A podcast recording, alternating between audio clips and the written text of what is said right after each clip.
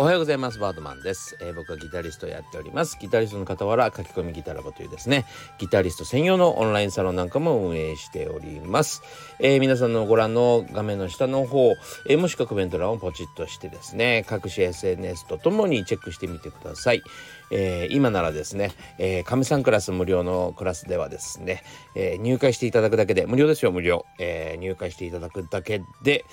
え、10本のレッスン動画がプレゼントとなっておりますので今のうちにぜひチェックしてみてください。さあ今日はですね、えー、本題は必要なまでのこだわりが必要っていうですねダジャレみたいな タイトルですけども、えー、お話ししたいと思います。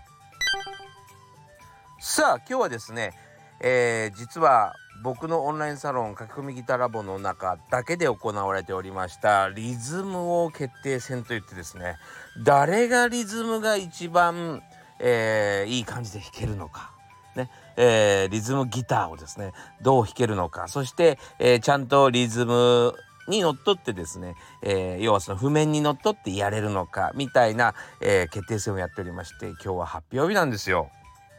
実はこのなんとか王決定戦というのはですね今年ずっとやっておりまして、えー、まず初回がですねえー、シメジャースケール王といってですねドレミファソラシドをいかに早く弾けるかという、えー、コンテストで、えー、初回優勝者はですね猫丸さんという方ですね。で、えー、第2回はですねアルペジオ王といってですね僕の指定したアルペジオをいかに早く丁寧にアルペジオできるか、えー、という大会でですね、えー、この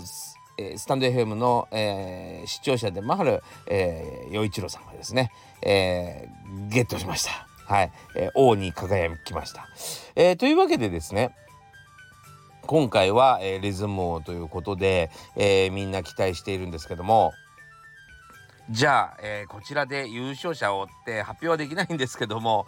えー、いやほんとね皆さん2ヶ月たくさん頑張りましたね。まあ特にですねリズムの譜面要はその譜面にですねリズムが書いてあって、えー、それを読むっていうね要は耳コピーとかじゃなくてそれを読むという感覚とかですねなかなかこうあのしてないと思うんですよね。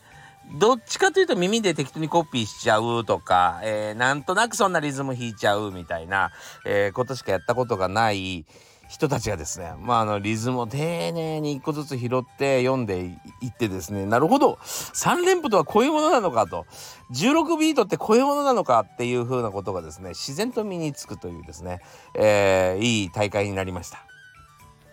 ただですねあのまあこの中で得られることも非常に多いわけですね。まあどういうことかというとやっぱり見栄やプライドの方が先に見え隠れするっていうことですね。えー、どういうことかというとまあ店舗そうだな分かりやすく言うと200っていうね爆速で演奏できる人たちが出てくるじゃないですか。やっぱりそんな中でもですねあれこれ俺得意だったみたいな感じでですね、えー、早く早くできる人たちが出てきちゃうんですよ。そうするとですねで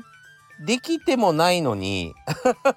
全くできてもないのにあじゃあ俺も200やってみるみたいな。一部分だけだったらできるかもみたいな そういうですね、えー、見栄を張りたがる人たちがやっぱり増えてしまいますね。そうそれであのー、一人見栄張るとじゃあ俺も じゃあ俺もっつって見栄を張るといや一部分だけでもできるから見てみたいないやいやあのー、ほんとねここがすごい大事なんですけどもやっぱり見栄とかプライドを立てちゃう人はうまくならないです。うまくならないんですよ。だって、えー、見栄とかプライドを立てたところで例えば一部分だけ弾けたところでですよ、えー、聞いてる人たちはやっぱり下手くそに聞こえてるわけですよね。そうその下手くそに聞こえること特にですねまた200で弾ける人たち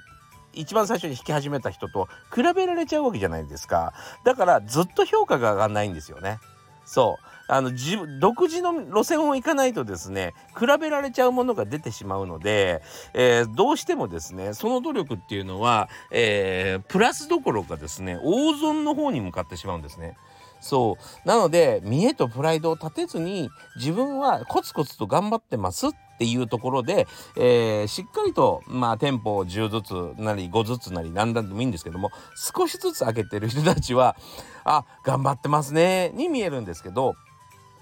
えー、無理してプライド立ててですね、えー、無理して一応ほらちょこっとだけでもできたでしょ？っていう褒めて褒めてっていうタイプの人がですねどっちかというと非難されちゃうんですよね。そうだからそれやらない方がいいよっていうようなお話もしました。はい、えー、なかなかですねこの部分が分からずにああ俺って何やってもダメだなっていう沼にはまってる人って結構いるかなって僕思うんですね。そう。これもそれもですねえっと結局考え方なんで、えー、練習してるのにっていう人って世の中いっぱいいるじゃないですか頑張ってるのにうまくいかないっていうのはですね大体そういうことにつられてるプライド見栄にですねつられてるってことが多いかなと思うんですねまあそういう意味でもそういうこといわゆるその何て言うのかな、えー、人間の思考のこの原理原則みたいなところがですね分かってると非常に楽なのでまあ僕も1日10分40歳からの早引き双方革命という本を書いたに過ぎないんですね。この部分を説明しとかないとみんなずっと見栄とかプライドに振り回されちゃうってことなんですよ。そして大事な自分のですね時間とかお金を、えー、散財してしまうっていうことになるんですね。これね結構ね、えー、本当に何つったらいいのかな一番の根っこと言っても過言じゃないですね。はい。これでうまくならないです。もうはっきりもうそこら辺はもうはっきり分かっちゃってるんで、えー、お悩みの方一回見直した方がいいかなと思いますねはいじゃあちょっと次の話に行きましょう。何歳からでも早弾きはできる。早弾きを諦めた大人ギタリストに夢を達成させた革命的な方法を詰め込んだ一冊がヤマハから発売。プロギタリストであり3.5万人 YouTuber 末松和人の1日10分40歳からの早弾き双方革命。購入は Amazon 全国の書店にて。さあ今日はですね必要なまでのこだわりが必要というですね、えー、本当にダジャレみたいなお話をしたいなと思っておりますけどもまあ、あの僕の周りにはですね、えー、最近2店舗ぐらい、えー、お店を出された方、えー、そしてですね僕もあの、え先日、え公開しましたけど革命クロスって言ってねギタークロスギターのためのギタークロスっていうのを、え発売しまして昨日 YouTube 出したので是非見ていただきたいなと思いますけども、えたくさんのですね、え今日はご購入が来ております。はい、あのー、ご購入申し込みが来ております。ありがとうございます。えー、それもありますし、あとこの間ハンドクラフトギターフェスっていうのがありまして、それの取材に行ったんですね。で、いろんな方とあのお話しさせてもらって取材させてもらって、いろんなギターとか、えー、見せていただきました。その中でもですねやっぱりあの売れるものと売れないものっていうのが出てくると思うんですよ最初はね、えー、どうしてもですねまああの ハンドクラフトギターフェスなんかも本当にあの如実なんですけどもあの本当にこう何て言うんでしょうかえコミュニケーションが苦手っていう人がですね、えー、人を雇わずにですね、せっかくなら雇ったらいいなと思うんですけど、ね、コミュニケーション能力の高い女性かなんかをですね、に、あの、宣伝をお願いしたりしてですね、ちゃんと対価を払った方がいいと思うんですけども、まあ、それもまあ、もったいないと感じるんでしょうね。えー自分、ご自身で立たれてですね、全く喋れないとかね。あとね、もう本当にマスクして、もうあのなんかこうちょっとサングラスっぽいものをかけて、えー、腕組んで座り込んじゃってですね、もう喋りかけられる雰囲気じゃないとかっていう方もいたりするんですよ。そう、もうなんかもったいないなとは思うんですけども、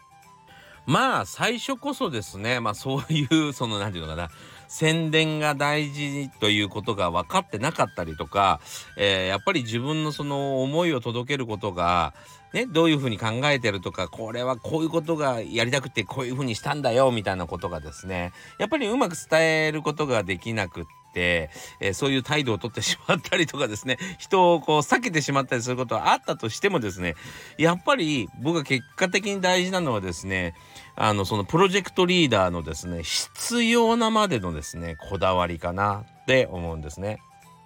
作る方もですね、もちろん、まあこんな風になってたらいいな、あんな風になってたらいいな、なんていうことですね。まあ市販品に対して思うからこそ、じゃあそこをですね、改変しようとか、えー、僕はこっちの方が使いやすいからこうしようとかっていうですね、いろんなまあアイデアがあって思いついたりするので作ったりするわけですよね。そう、そういうのがですね、まあ楽しんでやってらっしゃる方と喋ると、もうその聞いてほしいから僕のその何て言うのかな、あのー、こだわりポイントというか、まあここがこうなってるのって面白くない？みたいなそういう気持ちをですねシェアしたいのでまあ楽しそうに喋られますよね。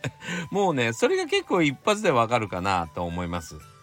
まあもちろんですねこれが他人にとってどうでもいい。まあ大体ね人がこだわって楽しんで作っちゃうと他人にとってはどうでもいい機能だったりするんですけど。でもその何て言うのか楽しんでる部分というのがまず伝わることがすごい大事だよねって思うし意外とものづくりをやろうとしているのにもかかわらずその部分を楽しんでないっていう方要はできればもう早く終わらしちゃいたいみたいな感じで仕事してる人たちもやっぱり少なくはないんですね。そう例えば、まあ僕も YouTube とかやってますから、まあ昔からまあやってるんですけど、まあ機材の、あの、ご紹介ですね。新しい機材のご紹介なんかも、えー、よくさせてもらうんですが、えー、商品のね、こういうのがあるんですって提案された時にですね、まあその提案の仕方についてはですね、あのー、あ、この人なんかとりあえず売れればいいと思ってるなみたいなのは、やっぱり透けて見えちゃいますよね。そう。その反面ですねやっぱりその自分の好きなことをやりたい好きなことだけやっていたいっていう人たちはまああの個人のこだわりが強いせいでですねもう他者のことなんか考えずにとにかく自分が満足するものをというですね、えー、どうしてももうオナニー的な発想になってしまって、えー、もう全くプロジェクトが進まない誰も幸せにしないものになってしまったりとか、えー、やっぱり発表までにすごい時間かかってしまってですねまあコストが割に合わないとかっていうことが起こるのでまあそれもそれでまあ問題なんですけどもやっぱりね最終的にうんん。まあ売れる素質を持ってるものっていうのはですねやっぱりプロジェクトリーダーが徹底的にこだわったものですよね。そうそして楽しんでその仕事をやってるかどうかだと本当に思います。そこにこだわりが見えれば見えるほどねそれはもうね長くみんなにも使ってもらったり楽しんだりしてもらえるものなので、えー、それがうまく伝わるともうバッチリだと思うんですね。というわけでですね、こだわってるんだけどなかなか物が売れないなという方はですね、ぜひ、他の方、ね、綺麗な女性とか、ね、あの、そういう専門のスタッフもいますから。世の中は。そして、あと他社ですね。あの、会社でやってくれる方とか。まあ、そういう方にですね、本当にお願いした方がいいと思いますよ。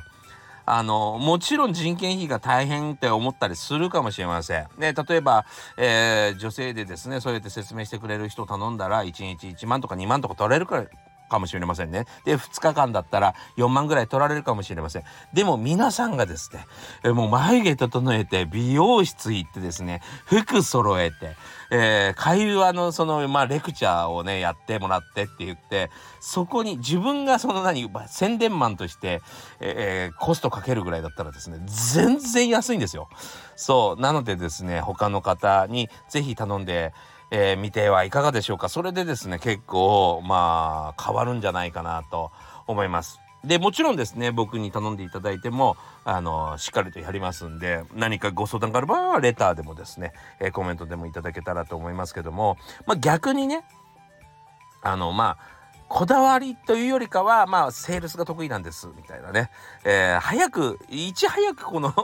仕事が終わってほしいと思ってるんだけど、ものづくりしちゃってる人はですね、一回そこら辺考えてですね、もしかしたら、あの、ものづくりより作られたものをですね、売る方の方が得意だったりするかもしれませんね。そういうふうにちょっと考え直してみると、まあ、えー、面白いかもしれません。はい。えー、というわけでですね、今日もご視聴ありがとうございました。えー、火曜日、えー、良い一日にしましょう。それでは。